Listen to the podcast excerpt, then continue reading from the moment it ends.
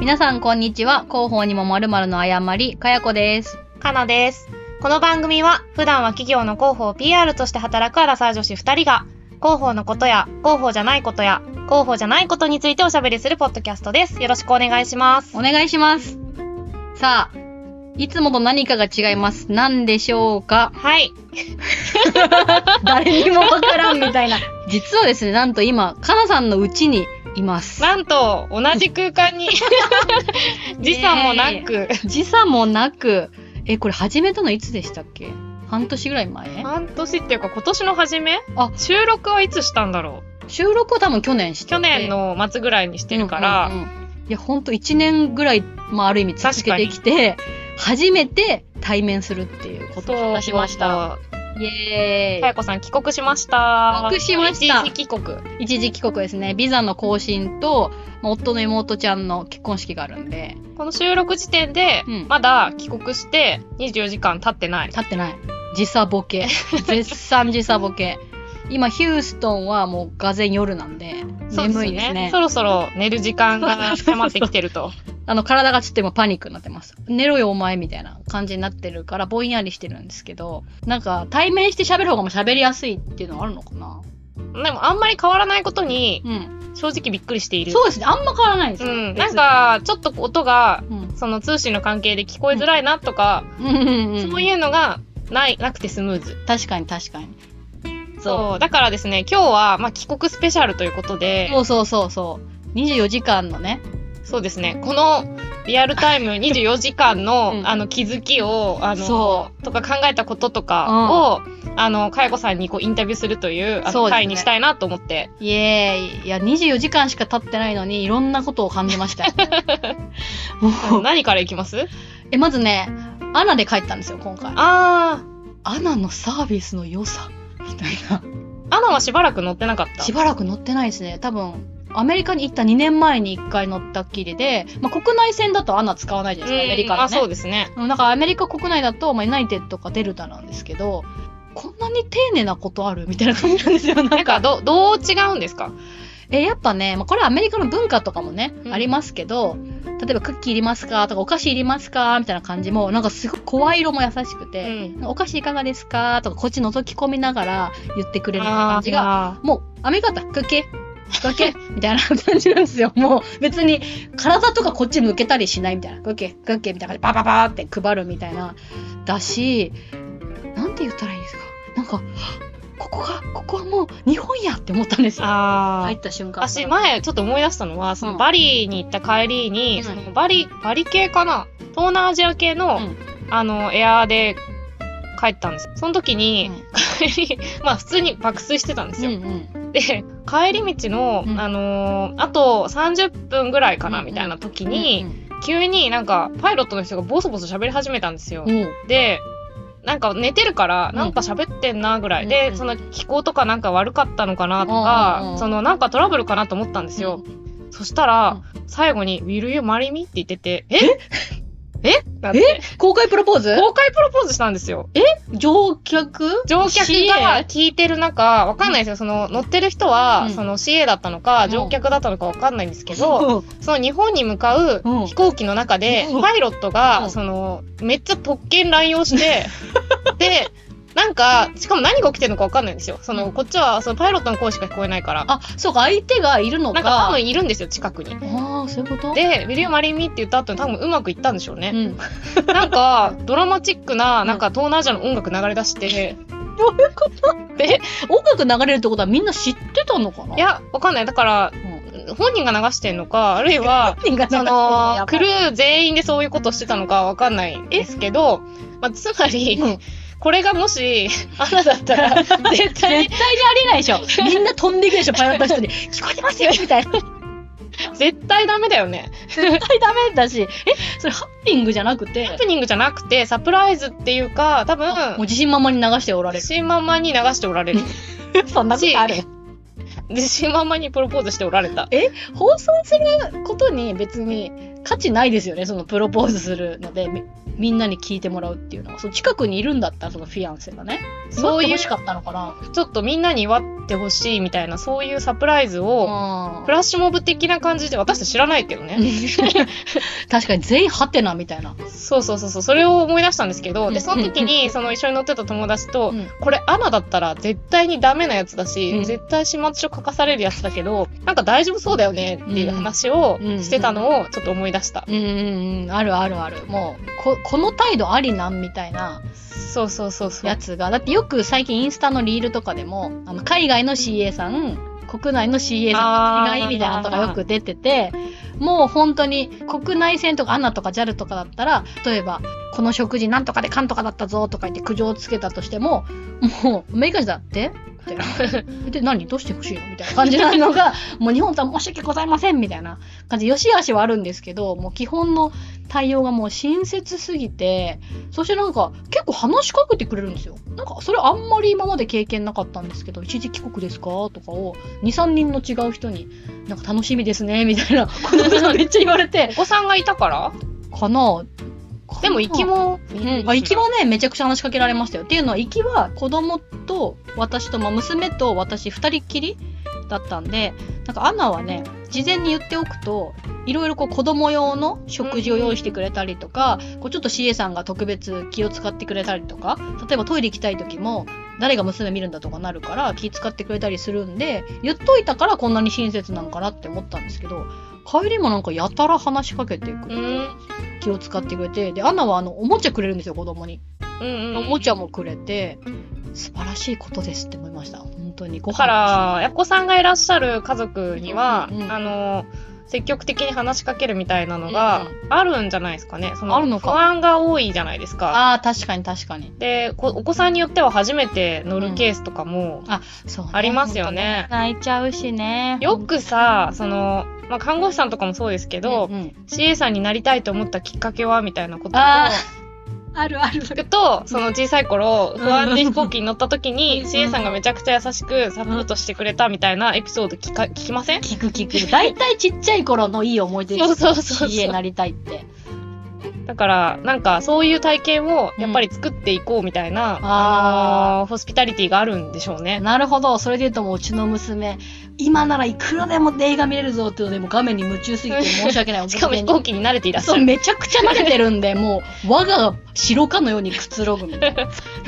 それで行くと全然関係ないけどあの食事が運ばれてきてで飲み物何にしますかって聞かれるじゃないですか、うんうんで何かあったかいもの飲みたいんですけど何がありますかって言ったら「今茅野屋のお出汁お出汁しております」って言ってえ「茅野屋のお出汁?」と思って「ぜひお願いします」とか言ってで夫にも「茅野屋のお出汁飲めるんだって」って言ってもらってどう考えてもコンソメスープだったんですよ味 が。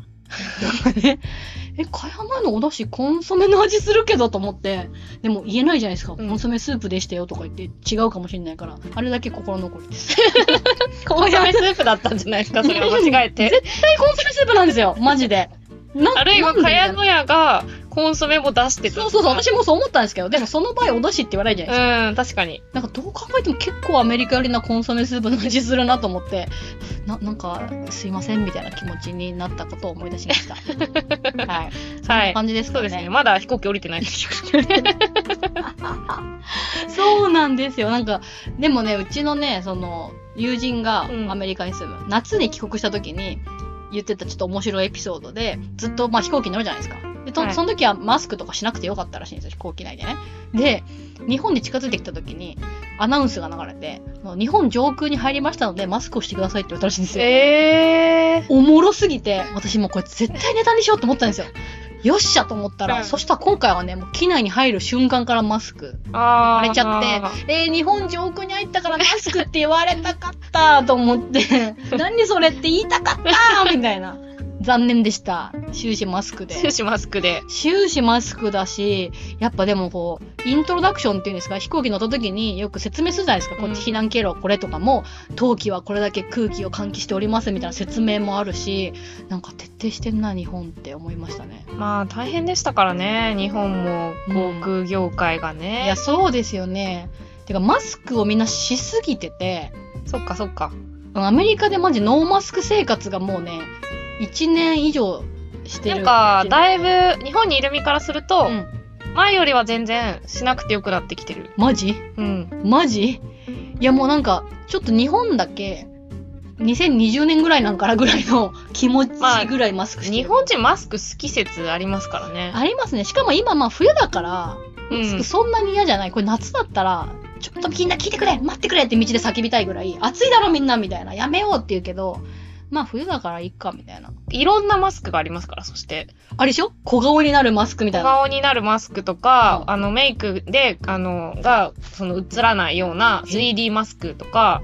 えあのなんかポコッとしたやつそうそうそうそう、ちょっとこう、広げるタイプのマスクがあって、うんで、なんかそれのなんか直営店ですみたいな店が、あの、まあ、マジあの 家の沿線にあるんですけど、マジで、この前それ買ったりして、うんまあ、いろんなマスクを試せる。で、再利用してる人もいますしね、うん布布系のマスクをねま。あそうですよねすごいなんかそういうところですいろんなマスクを作り出すとかが日本味ありますね細かい。それで言うとだからタクシーに乗ったんですけどタクシーがまずオリンピックですかね仕様でなんか大きいタクシー増えてますねああ、そうかもしれないす。ごい荷物置きやすくてあめっちゃ快適やんこのタクシーって思ってふと見たら空気清浄度メーターみたいなやつがついてて今このタクシーの中はなんかグッドですみたいな書いてあってはあみたいな なんかえこれいるってなってこれいやなんていうか気遣いがもうなんか異常っていうか過剰品質じゃないですか。なんか乗る側からの要請絶対なかったじゃないですか。で乗る側がタクシー内の空気の循環が不安で乗れないからタクシー会社はこういうのをつけるべきだみたいな運動があったわけではなく多分タクシー会社側からつけてるじゃないですかそういうのがあった方がいいだろうみたいな多分ですけど、その、日本のタクシーって言わなきゃいけないことが結構多い。あそうなんで乗すっかた時に、うん、まあなんか誰々が運転してますとかもそうだし、あーその、なんでしょうシートベルトしてくださいとあーか、あーあーでそういうことうをんちゃんとサービスの一環として言わなきゃいけなかったりするんですよ。あーあそうなんですなんだけど、その、それを全部、んあの、毎回言ってるわけにいかないから、うんうんなるべく、その、そういうルーティンを、うんそのタクシーの運転手さんが俗人的にしなくていいように、うん仕組み化した結果そうなったんだと思いますじゃ。あこのタクシーは換気されておりますって言わなくていいようにそうそうそうそへう。え多分ね、コロナの時は言わなきゃいけなかったんだと思います。ああそういうことかいやーすわかんないけどごねいなそういうとこあるなと思って、昔は必ずベルトしてくださいとか言われてたのが、うんうん今はなんかあの機械音声が喋ったりと後かろがねそうそうそうそうするようになったしへえ。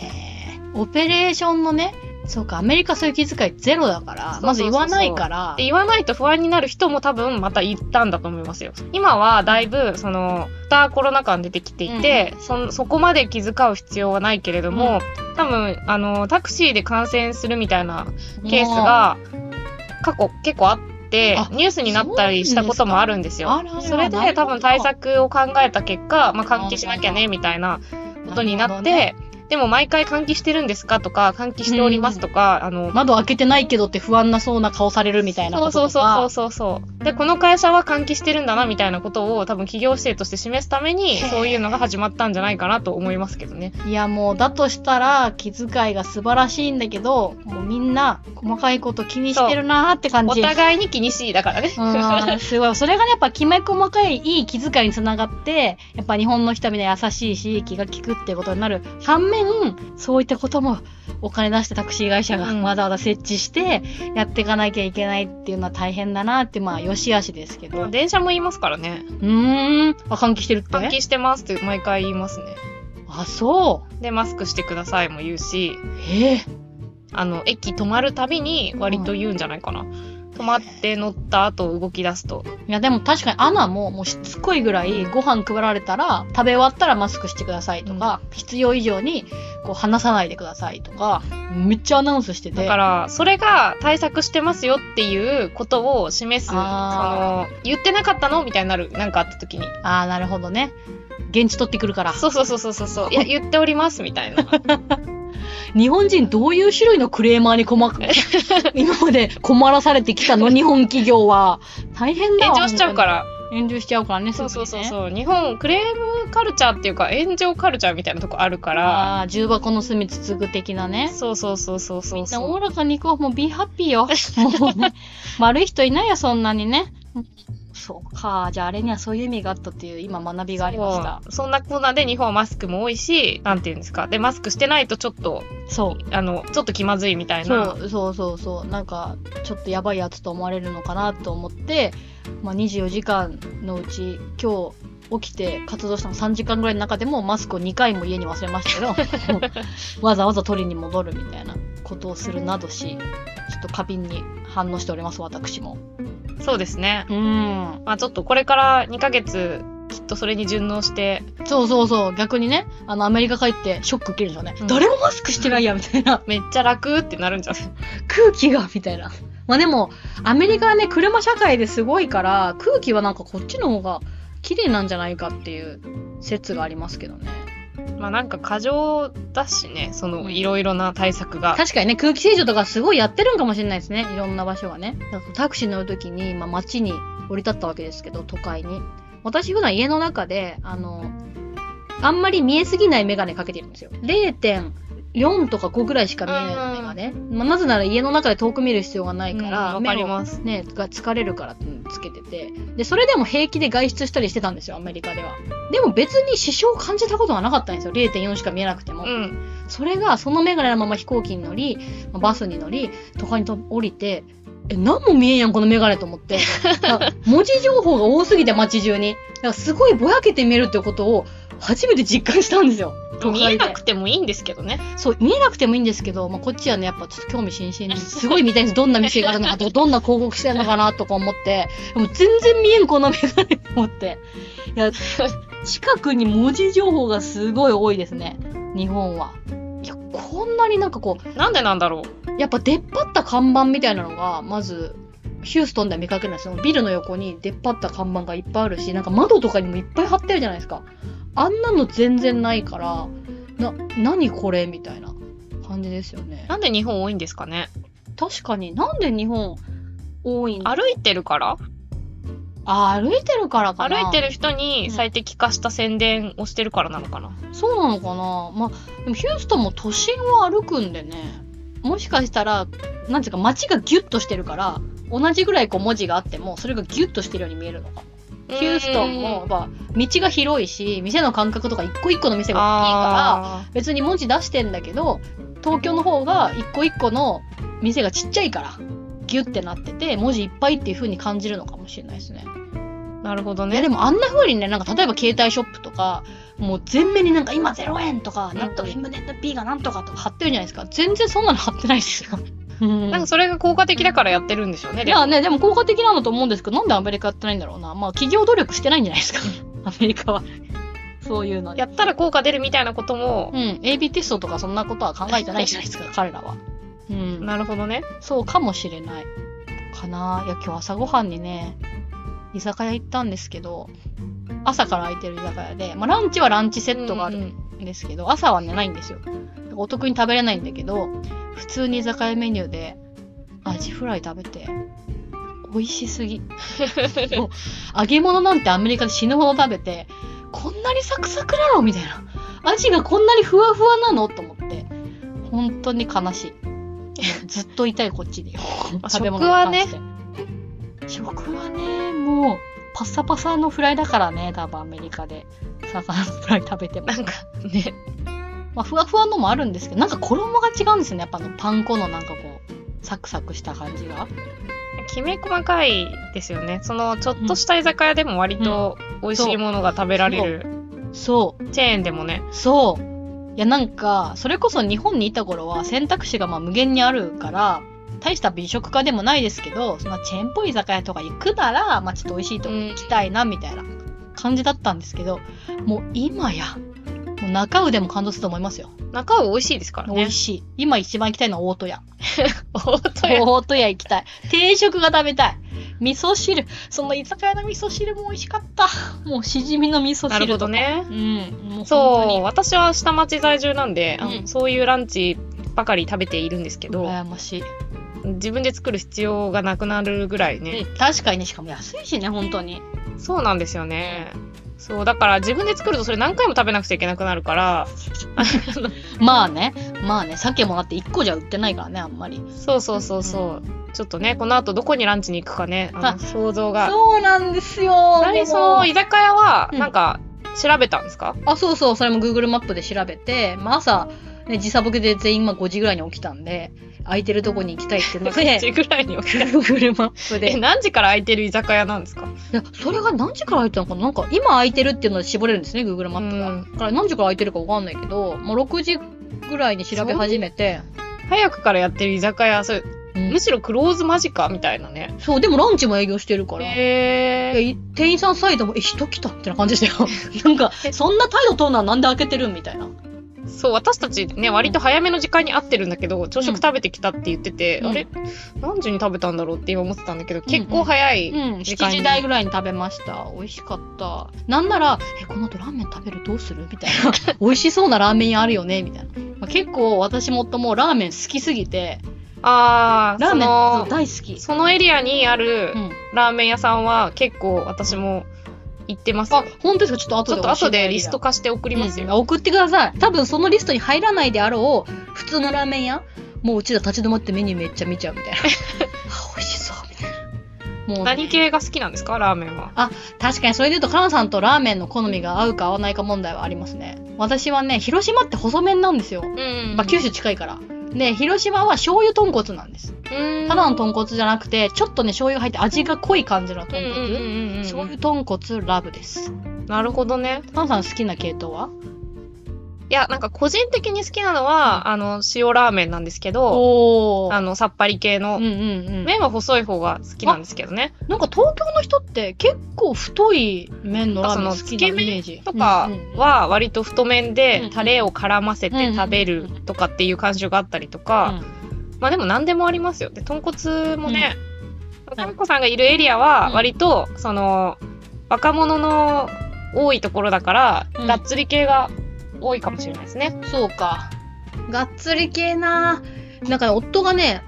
一人で松屋に行ったらしいんですけど、松屋のね、肉がもうコテコテしてて無理だったって言ってて、で、これは年なのか、松屋の変化なのかわからないっていうのを言ってました。だからがっつり系無理かもしれないな。そのラーメン屋とか調べるのに、まあアメリカって Google マップで全部調べるんですよ。評価がいいから。うん。で日本じゃ Google マップで調べなかったよなと思ってたのが帰ってきたらめっちゃ増えてるっていうのがまず意外だったのと、まあ、食べログはとはいえまだ勢力そうですね。いますよねでも Google マップってやっぱ4超えてきたら美味しいって感じじゃないですか確かに。で食べログって4超えたら結構高いですよね結構高いですね。値段も高くなる。。そうそううそうですよねなんかその食べログをもう2年使ってないわけですよ私、うん。で、でも食べログってものあったな、ポンと思って食べログで調べて、で、夫にこの辺りさ、なんか3.5とかの店しかないわ、やばくないとかって言ってたら、それ食べログって3.5って結構高くなかったっけっうてん会話になったんですよ。 そうや、みたいな、そうそういうのがもうわお忘れてる。食べログは、あれですよね。3.5がベンチマークですよね。そのでそうですよね、きっとね。だから、3.5、Google マップだとちょっとテンション下がるうん。感じなんで、わかるわかる。ねえ、がそこが、そういう肌感みたいなものを全て忘れてい ます。もいや、なんか Google の進化はでも結構すごいなと思ってうて、うんうん。なんか、私も基本インスタとうか、んカフェスナップとか、うんうんんそういうやところにあの投稿してストックしてってるんですけど、なんていうインスタにこんなに写真あげてもなみたいな時と か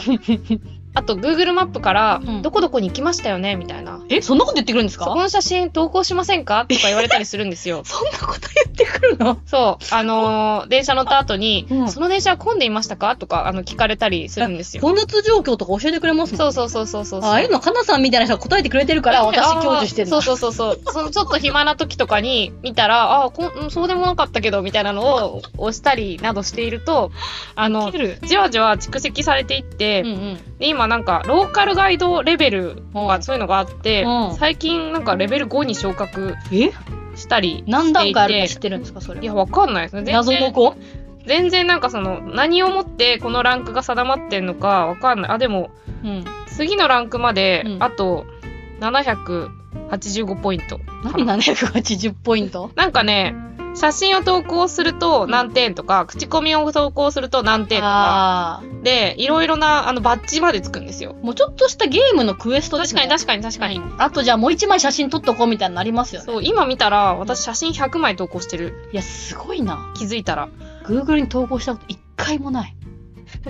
一回もないぞ。そう、でも、あの、私最近というか、ちょっと前に思ったのは、あの、Google マップって日本向けがすごいやっぱ進化してて、うんその、原宿かなんかでうん道を外国人に聞かれたんですよ。ほんほんほん。で、その、彼女が見せてくれたうん Google マップは、もう全然もう、全然情報入ってなくて、ほう。翻訳されてないのかなああ、そういうことか。あ、そそういうことか。う。だからそれ見ても、うんその、重要な場所についての情報が全然出てないし、だだか、らこれじゃ迷うよなって思った、うんそれでその日本のうんマップをこうなんていうんですか向こうの Google マップとこっちの Google マップを見せ合って。重ねて、うんうんああーこの道入ってあーってなって、うんそれから説明するっていへうえこと。があって、うん。大味な感じはした、うんその日本だからっていうのもあると思いますけど、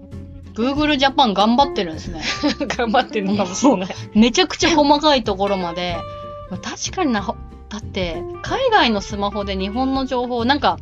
互換性のない登録のとかあるかもしれないですね。店側が登録するときに英語名登録しなかったらもう登録そさうれななんいでとすよか。ねでも翻訳したらいいのにって思いますよね、うん別にうんあの日本語を翻訳したものですみたいにね、そう、適当にね。そうそうそうそうって思うんですけど、うん結構そこはまだ連携されてないのかなって思った、うんうんうんやっぱ店の名前とか翻訳難しいですもんね。うんでもなんか Google マップないと正直生きていけないから、ね生きていけない。うん、携帯なくして何困るって、うんなんかまあ連絡とかは PC で取れるからいいんですけど、どどこにも行けないっていう問題がこにも行けない。なんかね、うん私あの携帯をなくした時かな、壊れた時に、うんあの渋谷のあの桜ヶ丘ってあの裏側の方で、うんあの飲み会があって、渋谷駅から徒歩10分ぐらいだったんですよね、うんうんうんで、まあ、Google マップで行けばいいやと思ってたのに、うんあ携帯が使えないってうなっん。て、やばい。なんか何したかっていうと、あの、PC を、その辺の人に聞いたらいいじゃないですかい。やでもわかんない から、その店の名前とかもさう、それもわかんない。いや、店の名前なんとなく分かってたけど、渋谷なんて店だらけだから、確かにね、名なんか前にど聞こいてどもこわかんってないいう店どこですかなんて聞いたって多分わかんないんですよ。まあね、桜なんとかに行きたいんですけどって言ったらいけないんですかみえ、桜ヶ丘っていうその地名ね。で、あその地名中かのなんとかっていう店みたいな。。いやそうなのか。そう。で、しょうがないから、なんか歩いていく途中で、 PC おもむろに。兵士をおもむろに 出変しな人て Google マップを確認するっていう、ええ右でしょ左でしょとか言って毎回こなんう、とパかソコのン持っ角をてみあるからたいなのを やってたなと思って大変だからまあそのその感謝の気持ちを込めて、うんうん時々写真を投稿して貢献しいるてるんですねそうそうそうそうそっか私カナダに留学した時にまだスマホ持ってなかったんですよでも Google はあったから Google マップを印刷しへーて待ち合わせ場所にもう2枚3枚持って行ってここかなここかなみたいなことやってたなって今思えば運転とかね Google マップなかったら結構無理です今もうほぼ Google マップがカーナビみたいないや本当にほん通ったしましたよねうん完全にカーナビ業界だから意外と食べログも淘汰されてるのかなと思ったらまだ一大勢力なんだなと思ってそそうこはびっくりしました食べログはなんかなんだろうなやっぱり私も食べログは使いますねうーん、なんでなんなんでだろうだろう情報量も、そんな掲載してる店になんか違いないかなって思ったんですけどね。人にシェアしやすいあのシェアしやすいのもあるしなんかポイントポイントあ写真一覧とかもやっぱ見やすいあ、あでも UI いいですよねうん。食べログはね。確かに。それはあるかも。とこれまでの蓄積でね行った確かにね。リストとかがもうあるから、なんだっけなみたいなあのよく私も前も言ったかもしれないけど、渋谷でおすすめの店教えてとか、ああ、言われるからうね。んこの前も母に、うんあのなんか東新宿駅うのん。あたりでうんおすすめの店あるとか聞かれて、 聞かれがち。そうでなんか検索してみたいな、うんうんこのコトカフェってところがいいよみたいなのとかを、あの教えてあげる時とかにも、うんもうずいぶん前から行った登録してるから、まあね。それで検索しちゃうみたいなのはあるかも。あとよ。予約ね。最近うん食べログの予約機能が進化してる。ほう。店の予約を空席とかが全部バーって出てて、うん例えばあさっての夜7時から2名とかっていうのを電話しないで全部予約できちゃう。へえ。だからそれが結構差別化要素かもしれない。予約までがもう本当に簡単。で予約した上で、うんあの T ポイントとかつくからそあのあ。なるほどね。じゃあ店側も、まあ、ありがたいとか電話いちいち取ったりしなくてよくてそうそうそう算そう数だけ登録しといてみたいな。へえ、確かにそこそこかもしれないなそういうのとかが便利になってきてるコロナ禍で特にそうか。多分アメリカって電話カルチャーすごいから、みんななんかしょっちゅう電話してて、で、アメリカの携帯って電話と SMS が無料なんですよ。基本し放題。で、日本ってどっちかっていう SNS おと、金かかりますね日本ねね、かかりますよね。で、通話だってなんか上限があってするじゃないですか、プランによってね。だから、そこのカルチャーが違うんだろうな。もう電話して聞けばいいじゃんみたいな。日本人電話嫌いですからね嫌い。まあ私もあんま好きじゃないからわかる。うん私もそんなに好きじゃないです、うんあとなんか無遠慮にめっちゃ電話かけてくる人と かは前なもんかの謝前もり言でったかもしれないけどあうのんあんまり得意ではないまあね、なんかこう、こっちのタイミングとかを言えないからね、この電話は。かといって、かかってきたのに無視しっぱなしもあれで、かけ直さないといけないみたいなタスクが生じるから。そうですねそっかじゃあ Google マップにうん。うん驚いたとうん。そうですね。あとは、私が滞在してるところが、まあちょっと下町感溢れるところなのもあるんですけど、道が狭くて、うん建物が密集してて、で、チャリがめちゃくちゃ多くて、あやっぱ、日本人の足チャリなんだなっていう、多分娘はアメリカにいた2年間よりも、この24時間でチャリ見てますね。嘘いや、めっちゃ走ってるから、で、結構危ないっていうか、角とか、都会でもこんな風にチャリ走るんや、みたいなのが、全然自分も今までいっぱい住んでたはずなのに、まあ、住んでたの東京じゃないですけど、驚いたし、人々が歩くのが早い。あー急いでるのかなみたいな忙しいのかなみたいなそんなに急いでどこへ行くのだみたいななんか駅とかで早いのもわかるんですけど乗り換えとかねあるかなって普通の道でもめちゃめちゃ早くてみんなこれはななんでなんだろう全然感じてないですけどね早いのかな早い早い早いと思いますよなんか本当に周りの人みんな歩くの早いなって思いましたまあアメリカでね歩く人を見かけることは少ない 少ないんで確かに人が多いそうそうですかね人多い。いやー、住んでるとこじゃないか、今回借りた宿。今回滞在してる宿の付近ではそんな感じなかったですけど、まあ、かなさんに会うために、地下鉄とか、乗りね継い乗でったけど、人多い。やばい。いや、確かに、あの密度とあの人の量やったら、換気してますって言った方がいいかもっていうぐらい人乗ってて、ちょっと焦りましたね。すごいわ。うんなんかただ平日じゃないですからねそうそう、休日だから多いのかどうなのか、でも、ね、通勤ラッシュとかもっとやばいんだろうなっていう。そうで すねうん、もう私も10年前ですけど住んでた時は、もう車掌さんが押し込んでましたから、なんか意味がわから ないなって。いや、すごい、だからなんかね、子連れのファミリーとかもいらっしゃって、乗り換えのためにみんながザッザッザッって感じで大量に歩いてる中、ベビーカーを押しながら2人子供連れてて、いや、これすごい生き抜いてるなって思いました。子供には辛いですよね、うん、なんかいっぱいね結構こう子連れに対する冷たい言葉とかをツイッターとかで見たりするたびにいやこれは過酷やでーって思いました、これは大変だ私は移動したくないこの中でというかでも移動しなきゃいけないんでとはいえ娘とねやっていけるのかな娘さんにとっては、うんえ東京は東京は初めてではないですけどではないうん、あの夫の実家がこの辺なんであーなんですけど、とはいえそんなに滞在したこともないし、まあ、記憶にもないくて、で、アメリカって、まあ、基本どこも土足じゃないですか。家の中でさ、土足だから。確だから、レストランのベンチとか、電車とかバスの、の椅子に、うんうん子供が靴で立ってても誰も何にも思わないんですよ。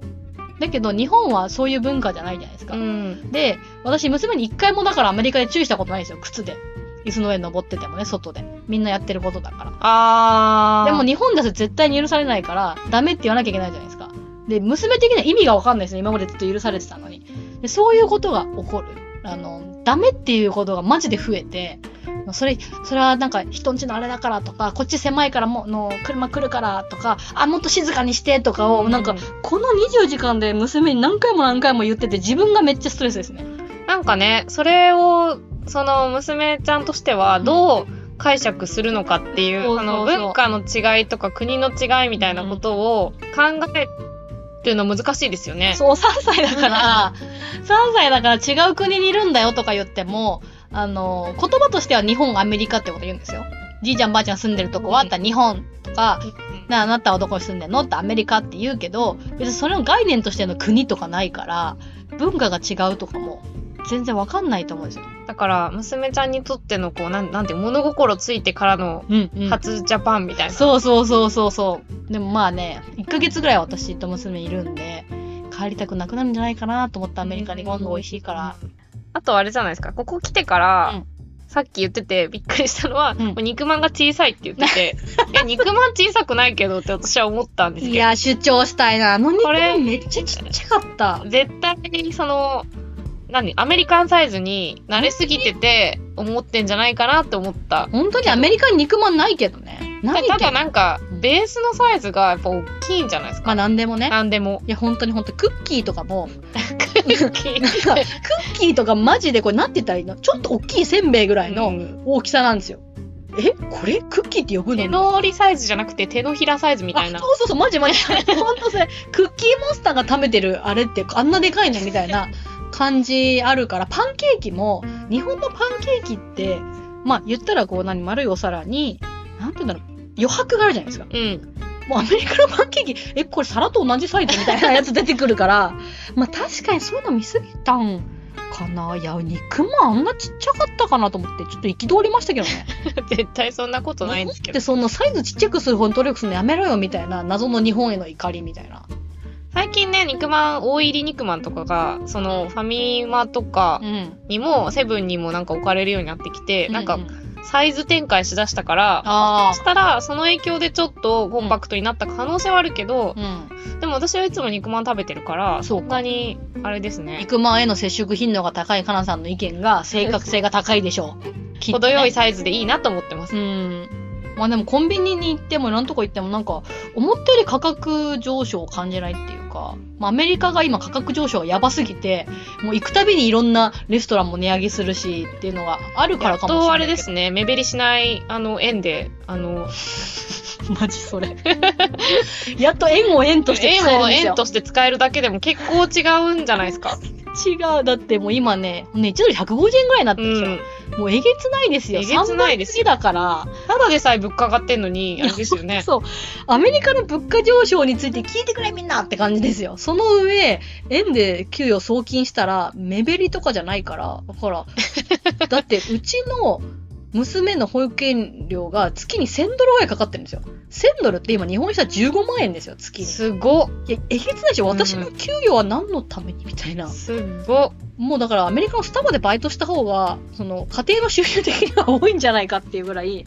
の状況なんで、あの、円を円として使ってサービスを受けられることに結構感動しうてる。ーん。あの、なるべくだから、円を使いたい。結構でも言われたんですよ。あの、アメリカに住んでる友人からは、アメリカのクレカを切ると、あの、ドルで決済されるからかなり安く、うーあん。の、お金抑えられるよみたいに言われて、いや、私、円が今あんのよ、と思って。 口座に円があんのよ、と。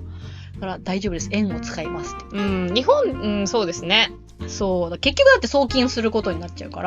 ら送金手数料払って確か送に。金したドルで決済されたら意味ないじゃないですかだったら日本ドル円で強いとはいえね。そうそうそうなんですよいやまあ150円って本当にねインパクト高いですやよごいですよ。だって、でも日本のものいろいろ物価、実際には上がってるんですけどね。あーまだ感じてないのかな私がまだ、そのアメリカの物価が上がりすぎてるから、日本の物価上昇がうん、そこまで高く感じないのかもしれないですね。確かにねそうかもアメリカだったらもっと高いアメリカだったらもっと量少ないみたいなものが全部あの予想を超えてくうるんかなら、んかね、やっぱね、1000円でランチできないとこ増えてきてますから、そうなんだそれは高くなってるって分かりますねさすがに昔そう、その1000円以内で大体ランチできてたりするじゃないですか。うんその辺が変わってきてるなとか。そうか。いやー、だって、私結構さっき笑ったのが、あの、朝ごはん行く途中に、しゃぶ用ああ、はいはいあはいりはまい。すよね。で、うわ、しゃぶ用だって行きたいってなって、それが、まあ、税抜きの価格が表示されてたんですけど、1188円かな、で、税込み1300円とか言って、めっちゃ安いね、昼のランチって夫に言ったら、え、これアメリカのマックの値段やんって言われて、えー、セットの値段やんって言われて、ええあ、確かにみたいな。言ったら、9ドル、8ドル、9ドルぐらいで、多分1100円、もっとかなえ、行くから。そうなんだ。うん、アメリカでも、ちょっとで済んだらいいですよ。アメリカで、あの、クーポンとか使ったら全然5ドルとかで食べれるんですけど、でも、ビッグマックセットみたいなやつとかにすると、普通に8ドルとか行くんで、で、8ドルをまあ150円で換算すると、1200円か。 150円で換算すると、まあそうなって。 150円で換算しちゃうとね。 まあ、ビッグマックセットの値段。 1.5倍ですから。そうそうそうそこう。の100円に対してね。そうそうそうそう。だからもうそのね、全部ドル換算したら安いみたいなバカみたいな脳みそに今なってるんですよ。なんかだって私が昨日食べた立ち食いそば450円がドル換算したら3ドルです から3ドルで買えるもんなんかないみたいな。あうーんコンビニも安く感じますよねそしたら感じますかね飲み物とかも含め130円のものとかがいっぱいある時点でもう1ドル未満ですよ。スーパーもぜひねい行ってもらっていやーだって松木を行っただけでもテンション爆上がりでしたから、うん薬局超楽しいですからね超楽しいスーパーやばいと思う私ほんと爆買いするスーパーだともっと安いですからねペットボトいルやほんとそうですよ80何円とか、そうそうそうそうやばいと思うだから日本からアメリカに持って帰る荷物がパンパンになりそうですねそうなんかサントリーのね優しい麦茶って、あの今多分人気高いんですけど650ぐらい入ってるのあ大きいやつねちょっと大きめみたいな、うんうんうんでコンビニで買うと120円するんですけどで自販で買うと150円するところもあって詳しいなであの近くのピーコックで買うとうん78円なんで安っ す、それ安っ半額やんもう大人気であへのー大体売り切れててあ売り切れてるんこだの安前もくて量多いからねそのそれを棚に積もうとしてるおっちゃんの段ボールから「ちょっとこれ2本もらっていいですか?」とかって言って、えー もらうぐらいには品出しが間に合わ ない品出しのおっちゃん捕まえるぐらいには人気ですすごいなちょっとあの入手して飲むことに した麦茶やなっていう感想やと優思うしい麦茶ねうんだからやっぱその店によっても値段が違うけど、スーパーはやっぱ安いですよね楽しみだなほんでもうこれ実家帰って広島のスーパーなんか絶対東京のスーパーより安いからいろんなものが、東京はねなんかあの野菜とかは割と高いと思うんでそうですよね確かにまあ東京ではね外食しかしないと思うんでスーパー行くとしたらまあ広島かなと思っておりますそうですそんな感じかなこれか、ら、あの短い滞在期間でうんはい猛烈にいろんなところにあの行きまくるんでしょうけれども、はいでも私平日働くんであそうかそうか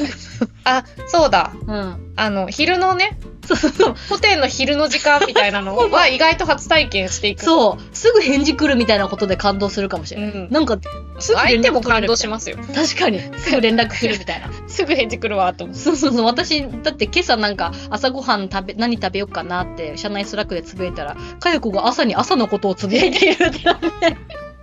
そうそうそうそう同じタイムゾーンにいんのよ私今みたいなすごいことですよねすごいことですよだから私たちもね朝と夜で収録してた、あそうそうそうそうだから今同じ時間帯の逆にどうするみたいなねそういう問題あるけどそうそうそうそうなんだよないやーすごいこんなに帰国24時間で喋ることがあるとはっていう、のカルチャーギャップはすごかった何の誤りなのかわかんないけど 帰国の誤一 り時帰国の誤りですねはいそんなとこですかねはいえー番組の感想や質問などは、ハッシュタグ、あやまリスナー、あやまがひらがな、リスナーがカタカナでツイートしていただけると、飛んで喜びます。はいお願いします。あの見に行きますのではい。なんならお返事しますのでそうそうそうそう。あと、質問フォーム質問フォームをね、あの、前回から作りましたので、はいリンクを概要欄に貼るので、何かありましたらそちらからでもご連絡いただければ嬉しいです。はいというわけで、はい本日もありがとうございあましりたがとうございました。